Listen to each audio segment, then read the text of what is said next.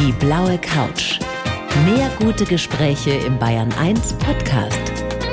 Und hier ist Thorsten Otto.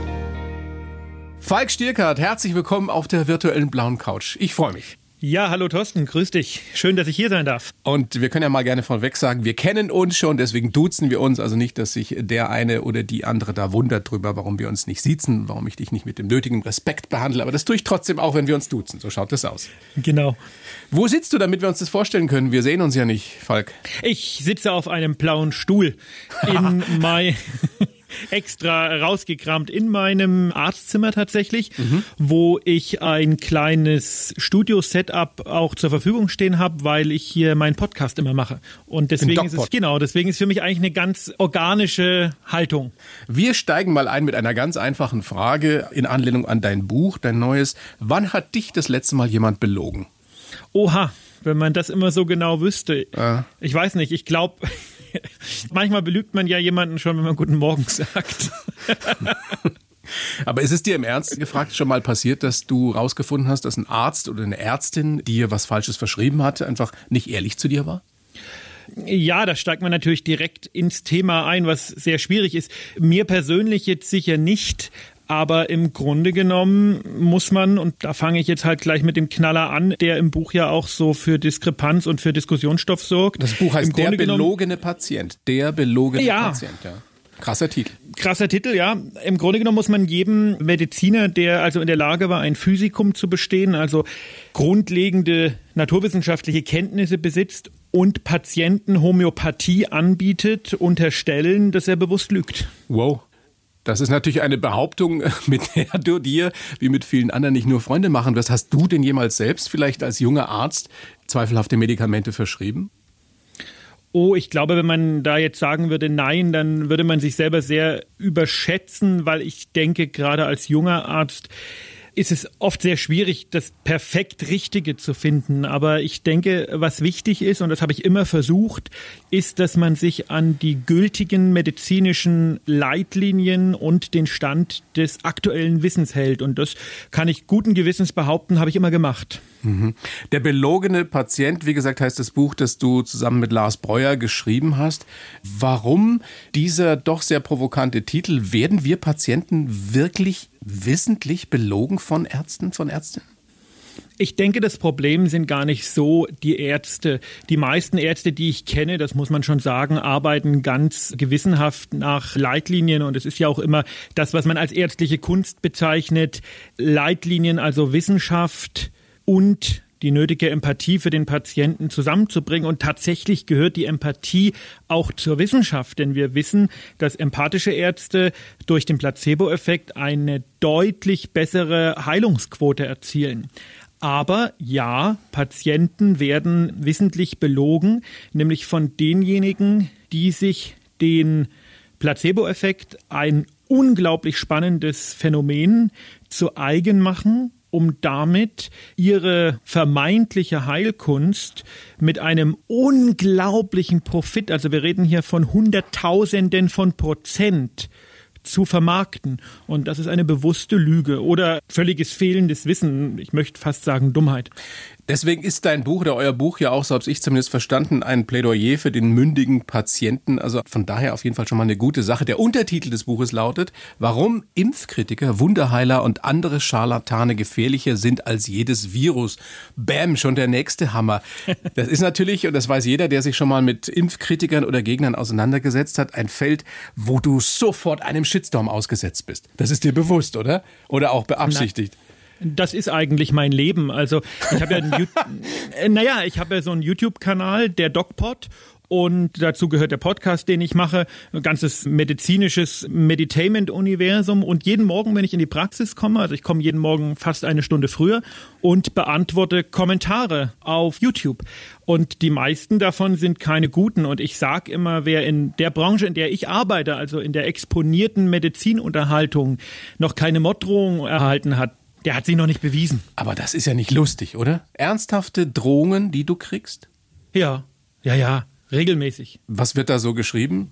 Ach, wenn ich dich in die Finger kriege und wenn ich dich erwische, dann hörst du auf zu atmen und lauter so Geschichten. Das ist einfach so, wenn man sich exponiert und wenn man klar Haltung bezieht. Und ich beziehe ja auch online im Internet auf Instagram und YouTube und überall klar zu dem Thema Corona Haltung. Und da muss man nur prominentere Kollegen von mir angucken. Ich sag nur Karl Lauterbach oder Doc Caro, die kämpfen mit denselben Problemen. Das ist in dieser Zeit einfach so. Du schreibst unter anderem, Impfgegner sind als eine große Bedrohung für die Weltgesundheit einzustufen. Warum? Ja, richtig. Das ist eine Aussage der Weltgesundheitsorganisation, ich glaube aus dem Jahr 2017 oder 18, die Impfgegner als eine der größten Bedrohungen für die Gesundheit der Menschheit, also für Public Health, definiert haben. Das war natürlich vor Corona, wobei es da jetzt nochmal eine Spur härter wird.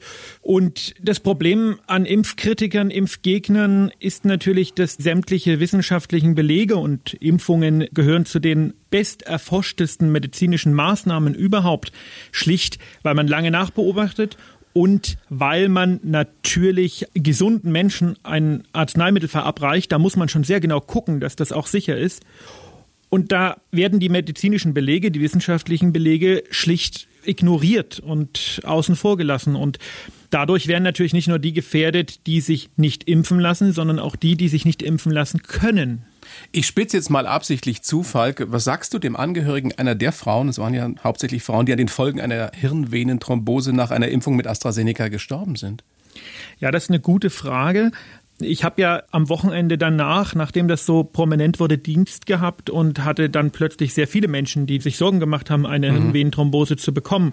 Ich möchte der Frage auch gar nicht ausweichen, sondern der individuelle Fall, gerade jetzt in dieser AstraZeneca-Geschichte, ist tragisch. Das ist überhaupt keine Frage. Und ich versuche immer, das mir dann selber vorzustellen. Was wäre, wenn das meine Frau betreffen würde oder mhm. so. Ja? Würdest du deine Frau mit AstraZeneca impfen? Ich habe meine Frau mit AstraZeneca geimpft. Und die individuelle Belastung für die Familie ist tragisch und dramatisch. Aber statistisch, so hart das klingt, ist das irrelevant. Wir verbieten ja auch das Autofahren nicht, weil im Jahr so und so viele Leute daran versterben. Es ist ein guter Vergleich. Wie ist denn die Statistik da? Also jetzt aus ärztlicher Erfahrung, wie groß oder wie klein ist die Wahrscheinlichkeit, dass ich wirklich einen irreparablen Impfschaden erleide oder gar daran sterbe?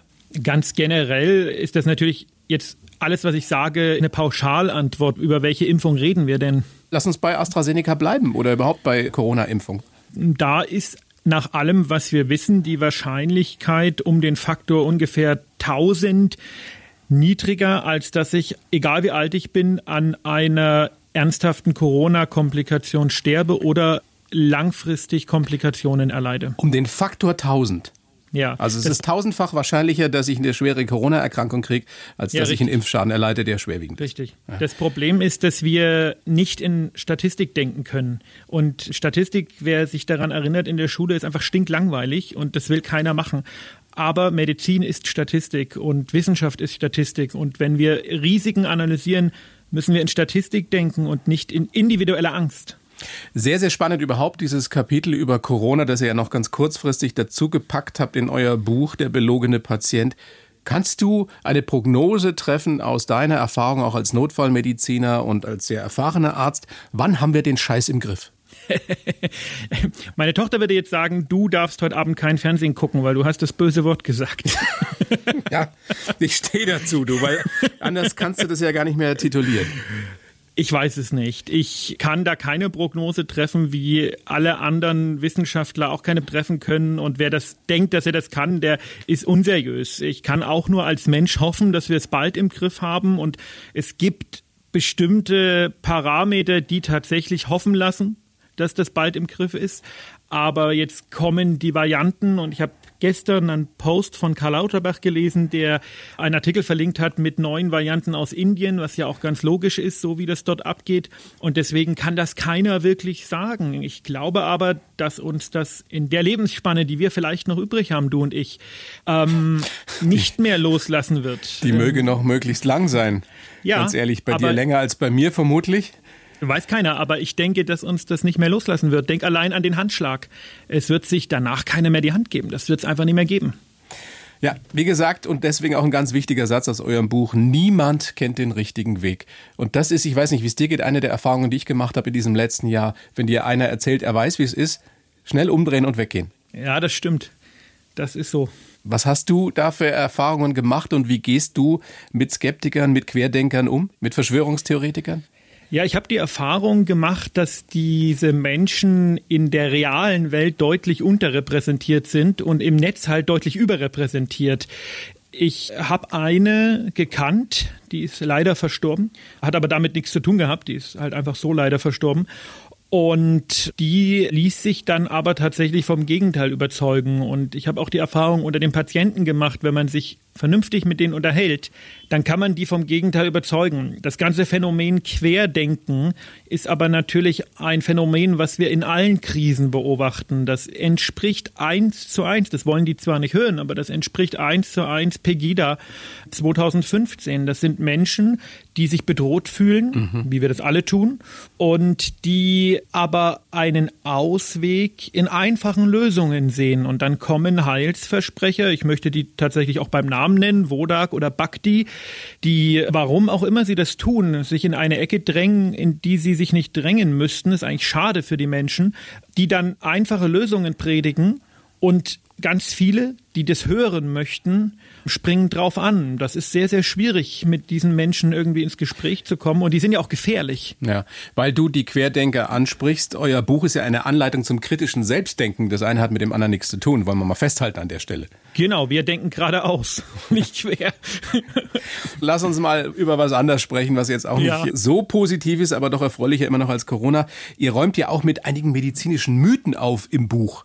Unter ja, anderem Wadenwickel helfen gegen Fieber. Ist das nicht so? Nee, ich dachte mir, dass das jetzt kommt. Das ist irgendwie. Ja, so das ist der Klassiker. Genau.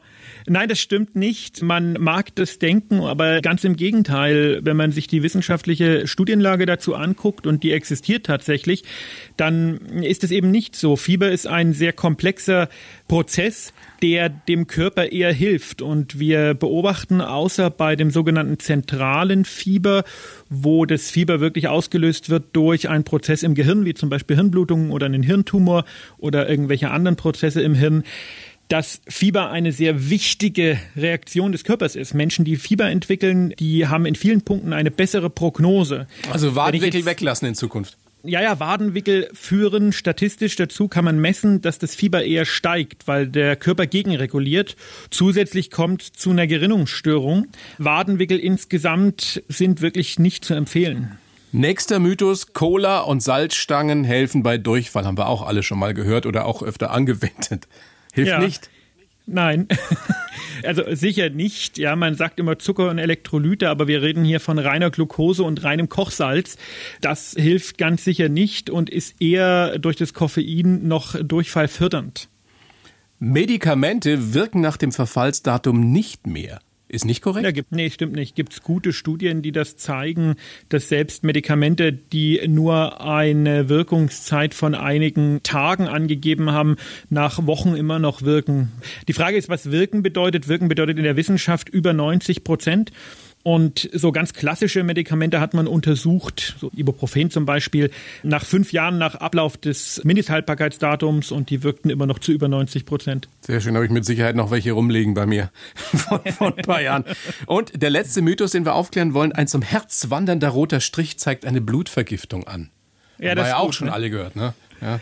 Ja, das ist natürlich auch nicht wahr. Also ein zum Herz wandernder roter Strich zeigt eine Entzündung der Lymphgefäße an. Die Lymphgefäße sind überall in der Haut und im Unterhautfettgewebe und im Körper verteilt. Und wenn man sich zum Beispiel irgendwo ritzt oder schneidet und da kommt ein Erreger in diese Wunde rein, dann kann es zu einer sogenannten Lymphangiitis kommen, eine Entzündung dieser Lymphstraßen. Und das ist das und mehr nicht. Sehr schön. Es ist jedes Mal so, wenn ich mich mit dir unterhalte, Falk, und es wird sicherlich auch vielen Bayern 1 Hörern und Hörern gerade so gehen. Man lernt eine Menge dazu und noch viel mehr in eurem neuen Buch Der belogene Patient. So, jetzt habe ich einen Lebenslauf für dich geschrieben. Falk, jetzt wird es noch ein bisschen persönlicher. Ich würde dich bitten, den vorzutragen und dann besprechen wir den ausführlichst. Sehr gerne. Ich heiße Falk Stierkert und bin ein umtriebiger Quälgeist. Ah ja, schon als Junge wollte ich Arzt werden, weil ich mir Erfolg bei den Frauen erhoffte, so wie ihn der Star meiner Lieblingsserie hatte. Als Assistenzarzt wollte ich die medizinische Welt revolutionieren, was meinen Vorgesetzten nicht immer gefallen hat. In meinen Büchern kann ich meine Leidenschaft für das Schreiben ausleben und meine Erfahrungen als Notarzt mit vielen Menschen teilen. Und ich liebe es, im Netz auf humorvolle Weise über Medizin zu sprechen. Der Arztberuf hat eben viele Facetten und ist für mich eine echte Berufung. So, kannst du so unterschreiben? Steht Quatsch drin? Nein, ich finde es wunderschön. Vielleicht eine kleine Sache dazu mein erster Lebenslauf, nein, mein zweiter Lebenslauf, den du mir geschrieben hast damals, noch ja. bei Bayern 3, den hat mir Pablo, unser gemeinsamer Freund, zum Geburtstag Gold gerahmt, geschenkt und der hängt jetzt bei, dir auf dem bei Klo. mir im Büro. Im Büro? Nee, im Büro. Ja, ja, direkt über der Arbeitsfläche, genau. Siehst, jetzt hast du gleich noch einen neuen Lebenslauf. Diese Sache mit dem Quälgeist, das ist ja mehr oder weniger ein Zitat von dir selbst. Hast du dich selbst so empfunden als Kind, als ganz junger Mensch oder haben das immer nur andere gesagt über dich? Nein, ich bin ja durchaus fähig zum selbstkritischen Denken und Bewerten. Ich kann unglaublich nervig sein, wenn ich was möchte. Da muss man nur die Leute fragen, die mit mir zusammenarbeiten. Weil du so hartnäckig bist. Mm, weil ich so hartnäckig bin. Wenn ich mir das in den Kopf gesetzt habe, dann mache ich das in der Regel auch. Und das oh. kann ziemlich nervig sein. Stimmt es, dass du aus heutiger Sicht ADHS hattest? Was man Vermutlich. damals ja noch nicht kannte, wusste? Ja, weiß ich nicht. Also ich kenne mich dazu wenig aus in der Kinder- und Jugendpsychiatrie, aber äh, gewisse Tendenzen waren da sicher vorhanden. Du bist geboren, Falk, am 17. Oktober 84 in Greiz, was in Thüringen liegt. Hast du, ich weiß nicht, ob ich dich das schon mal gefragt habe, irgendwelche Erinnerungen noch an die DDR, die ja 89 ja. dann unterging? Ja, ja, habe ich. Hast du wirklich? Das, ja, ich habe vor allen Dingen auch Erinnerungen an die Wende und die ganzen Dinge, die damit einhergingen, ja, schon. Was sind es für Erinnerungen an diese ganz frühe Kinderzeit? Ja, also die DDR war im Grunde genommen für mich jetzt in der Erinnerung, wobei man natürlich Erinnerungen immer positiv konnotiert, keine schlechte Zeit. Das ist halt so die Kindheit. Ich weiß noch, da war draußen immer alles so grau. Ja, also wenn man jetzt nach draußen guckt, ist ja alles irgendwie bunt und damals war draußen immer alles irgendwie grau in Greiz. Das war Greika-Stadt. Da wurde Textil gefärbt und da hatte der Fluss, die weiße Elster, die war nie weiß, die hatte jeden Tag eine andere Farbe, aber nicht weiß. Ja, die war bunt. Die ganzen, die war bunt, ist die bunte Elster, weil die ganzen Abflüsse da reingelaufen sind. Und das war aber für uns jetzt normal. Und irgendwann also ich weiß, wir durften im Urlaub im Böhmerwald immer nicht so richtig weit wandern, weil dann kamen die bösen Grenzer, die uns erschossen hätten. Und irgendwann durften wir das dann. Und dann haben meine Eltern mir erzählt, so, jetzt ist Wende und Kohl ist super. Und dann sind wir nach Hof gefahren. Das weiß ich auch noch am ersten Wochenende der Wende. Und dann hat man uns in unseren Trappi die Fenster runtergemacht und dann haben die uns Pralinen und Obst und natürlich Bananen. Das ähm, weißt du noch so konkret? Ja, ja, das weiß ich noch sehr gut. Da waren wir in der Freiheitshalle und dort waren lauter Feldbetten aufgebaut. Und wir haben zumindest in meiner Erinnerung, ich wollte da bleiben, weil da waren so viele Kinder und das war so mega cool. Und wir sind dann wieder nach Hause gefahren. Und ich glaube, das war der Moment, wo viele gedacht haben, das wird nicht lange anhalten und in Anführungszeichen geflüchtet sind. Wir sind wieder nach Hause gefahren. Stimmt es eigentlich, dass du schon mit fünf lesen konntest, dass du dir das selbst beigebracht hast? Ich konnte mit fünf lesen, ja, selbst beigebracht, das weiß ich gar nicht. Ich glaube tatsächlich, dass man mir das beigebracht hat, dass ich die Klappe halte, weil damals war es mit Fernsehen noch nicht so. Und irgendwie war das immer nervig, den kleinen Falk zu beschäftigen. Und lesen war praktisch.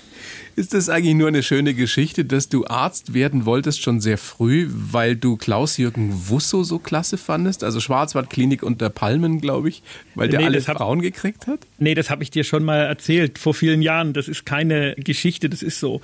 ähm, ich fand das ganz toll und das, wir haben das immer geschaut. Im Urlaub, Klinik unter Palmen kam immer, wo jetzt der Bergdoktor kommt. Und dann haben wir uns das immer angeguckt und da war ich begeistert begeistert, weil du dir vorgestellt hast, das Leben eines Arztes sieht so aus, dass er schöne Frauen kriegt und ansonsten im weißen Kittel durch die Gegend stolziert.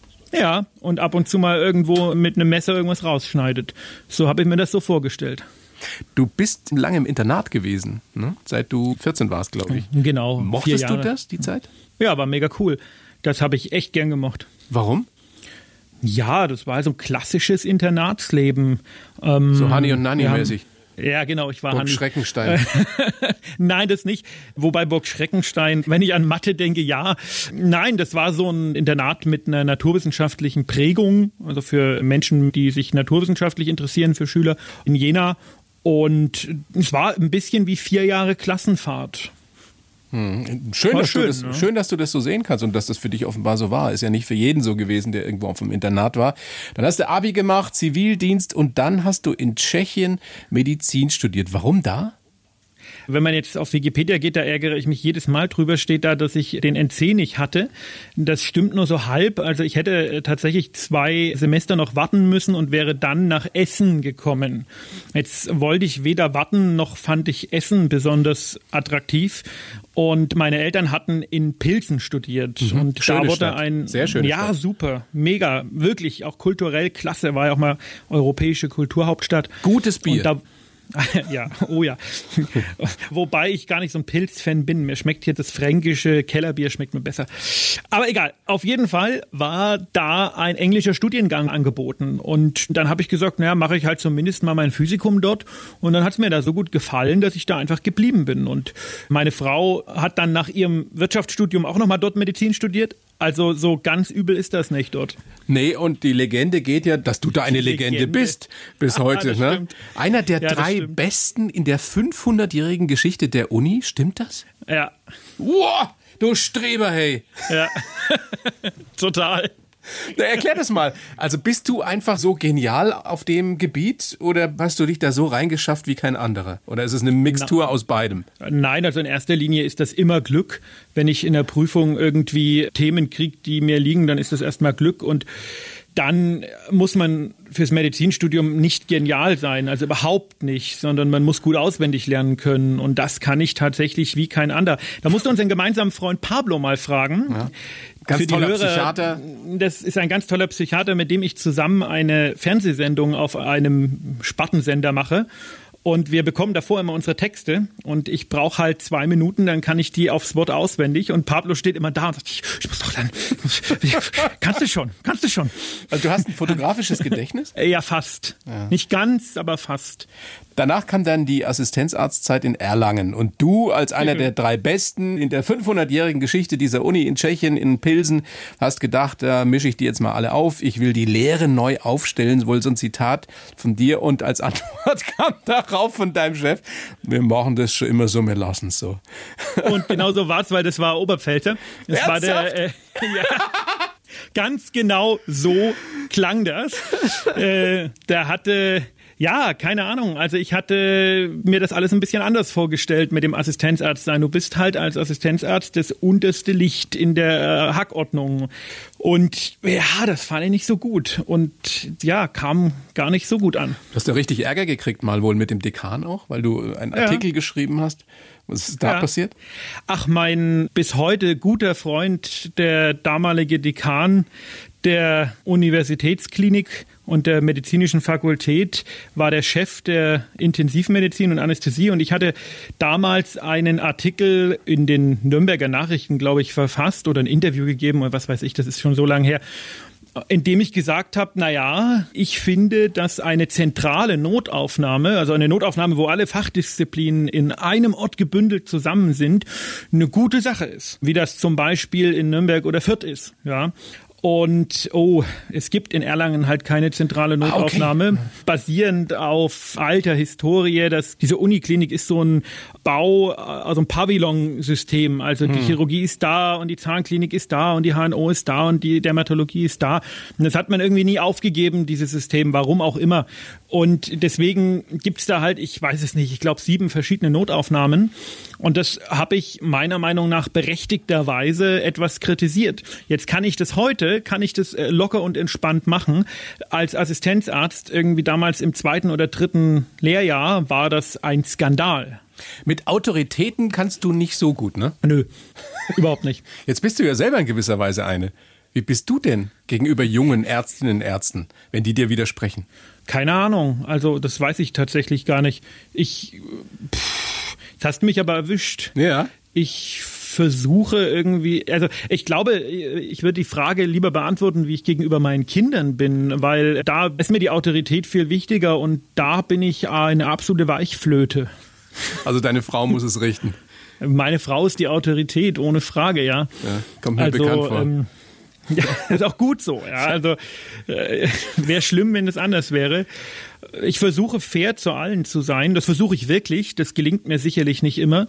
Aber die Dinge, die ich erlebt habe als Assistenzarzt, und das waren so die Ausklänge dieser sehr autoritären Zeit, was man heute ja überhaupt nicht mehr bringen Die kann. Halbgötter ja. in Weiß. Ja, heute wird man gerügt, wenn man vergisst, das weibliche Geschlecht dazu zu sagen. Damals war das noch ganz anders. Das ist erst elf Jahre her, aber das war, da war man nichts als Assistenzarzt, gar nichts. Arbeitest du eigentlich noch als Notarzt? ähm, ganz selten noch. Also ich arbeite als Notfallarzt, wo ich ärztlicher Bereitschaftsdienst heißt das, wo ich zu Patienten gehe, die jetzt kein akuter Notfall sind, aber auch nicht bis zum nächsten äh, Werktag warten können. Aber als richtiger Notarzt nur noch ganz selten, weil es die Zeit nicht mehr zulässt. Du hast es lange gemacht. Wenn du es wirklich in ein paar dürren Sätzen zusammenfasst, was hast du da übers Leben gelernt in der Zeit? Dass es endlich ist. Von einer Sekunde auf die andere. Oh ja, für jeden. Hat das deine Sicht auf das Leben oder vielleicht sogar auf den Tod verändert? Nein, ich habe immer war immer sehr stolz, dass ich gesagt habe, das juckt mich alles nicht. Meine Sicht auf das Leben und den Tod und zwar in sehr brutaler Weise hat die Geburt meiner Kinder verändert. Zitat aus deiner Zeit als Notarzt, ich glaube sogar aus deinem Buch Ich kam, sah und intubierte, man sagt, jeder Notarzt habe seinen eigenen Friedhof. Ja. Krasser Satz. Heißt? Ja. Naja, man sieht halt viele Menschen sterben und man ist oft der letzte Mensch, der bei einem Sterbenden irgendwie da ist. Und das sind halt all die Leute, die man dann irgendwie versucht zu vergessen und das klappt auch. Aber irgendwann kommt es dann wieder. Und wie gesagt, bei mir war das die Geburt der eigenen Kinder, die mich dann da doch, habe ich Probleme bekommen in der Verarbeitung des Ganzen. Muss man das verdrängen? Als Notarzt oder überhaupt als Arzt, was da Schlimmes passiert, um diesen Beruf länger ausüben zu können? Ich glaube, dass man als junger Mensch, dass ich bin jetzt auch nicht alt, aber das bin etwas älter, als ich vor zehn Jahren war, dass man als junger Mensch das mega cool findet, dass man das verdrängen kann. Aber ähm, man sollte es nicht tun und es erzählt einem jeder, man will es aber nicht hören. Und irgendwann denkt man sich, hätte ich mal lieber zugehört. Weil du auch in eine Krise geraten bist dadurch dann. Was heißt in die Krise? Ich habe gemerkt, dass meine Mechanismen, das zu ver- und bearbeiten mit der Geburt meiner Kinder eingebrochen sind. Und da muss man sich neue suchen und muss sich fragen, ist es einfach an der Zeit, dann irgendwie was anderes zu machen? Noch so ein Satz aus deinem alten Buch. Egal, ob Sie verfügt haben, dass Sie in Würde sterben wollen oder nicht, die deutsche Bürokratie erlaubt es Ihnen so oder so nicht. Ja.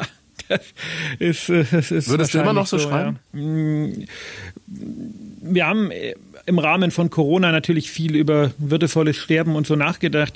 Man muss halt sagen, dass die Leute, die in den Kliniken arbeiten, also wirklich alles geben, um die Menschen in Würde sterben zu lassen. Und ich sehe das ja jetzt auch, wenn ich im ärztlichen Bereitschaftsdienst unterwegs bin und Leichenschauen mache oder bei Sterbenden immer noch bin, was da in den Altersheimen und in den ja, Krankenhäusern für eine Wahnsinnsarbeit äh, gemacht wird, wo die Leute sich aufopfern und das ganz toll machen. Die Bürokratie ist halt dann ein Problem, wenn die Patienten die eigene Meinung nicht mehr sagen oder die eigenen Wünsche nicht mehr sagen können und artikulieren können. Und wenn man dann doch irgendwie noch ein bisschen mehr macht und ein bisschen mehr, weil sich keiner traut aufzuhören, das ist ein großes Problem. Aber ich glaube, was ich auch gelernt habe, ist, dass eben ganz viele wirklich tolle Leute versuchen, das zu kompensieren bis an die Selbstaufgabe. In dem Zusammenhang noch eine letzte Frage auch zu Corona. Hast du selbst Menschen gesehen, die an Corona gestorben sind? Und was sagst du jemand, der sagt, das ist doch nur eine Grippe? Oh ja, also am Wochenende war ich bei einer Patientin, die in Kurzzeitpflege war, jüngere Frau mit MS. Da hat sich der Mann um sie gekümmert und der Mann hat sich im Krankenhaus einer Routine Operation unterzogen, mit Corona infizierten ist gestorben und dann war diese jüngere Frau im Altenheim gefangen für immer. Und die Leute, die sagen, das ist nur eine Grippe, die haben einfach keinen Plan. Und ich finde, Corona hat uns eine Sache gelehrt. Und die ist, dass man, wenn man keine Ahnung von irgendwas hat, einfach mal die Klappe halten sollte. Das gilt nicht nur für Corona, sondern das gilt überhaupt fürs Leben. Wenn man keine Ahnung hat, sollte man einfach mal die Klappe halten. Das ist ein sehr, sehr weiser Satz, Falk. Wenn wir jetzt mit deiner Familie sprechen würden, Falk, mit äh, deiner Frau, deine Töchter sind noch zu klein, um die wirklich zu befragen, aber wie würde die dich beschreiben? Wie würde meine Frau mich beschreiben? Du hast mal gesagt, sie ist ein Realitätsdämpfer. Ja, ich glaube, die würde mich als drittes Kind beschreiben. Ja, dann komme ich mit einer neuen Idee und dann sagt, oh Gott, wie sollen wir das wieder in unser Leben integrieren? Um Gottes Willen.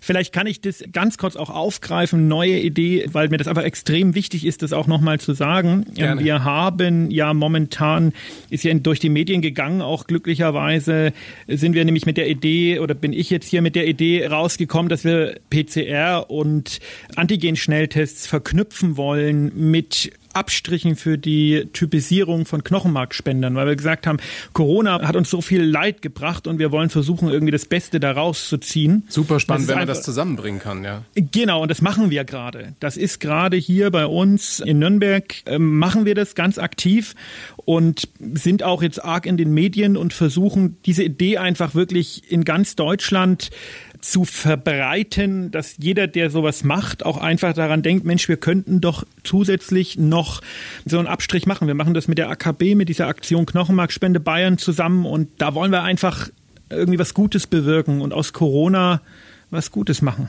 Super Idee. Ich wünsche dir da ganz viel oder euch ganz viel Erfolg damit. Und Danke. bedanke mich sehr bei dir fürs Gespräch, Falk. Großes sind Vergnügen jedes Mal. Wir sind schon rum, die Zeit fliegt. Ach, ja. Das ist wirklich schade, ja. Ja, so ist das. War so schön mit dir zu reden. Ja, ja, kann ich nur zurückgeben. Wir haben nur eine Stunde. Danke. Danke dir. Wünsche dir vor allem Gesundheit, viel Erfolg mit eurem Buch Der belogene Patient, warum Impfkritiker, Wunderheiler und andere Scharlatane gefährlicher sind als jedes Virus. Und mit dem Shitstorm kommst du eh zurecht. Insofern ja. alles richtig gemacht. Falk, Vielen Dank. Herzlichen Dank dir und äh, schöne Grüße nach Nürnberg. Die blaue Couch, der Bayern 1 Talk als Podcast. Natürlich auch im Radio. Montag bis Donnerstag ab 19 Uhr.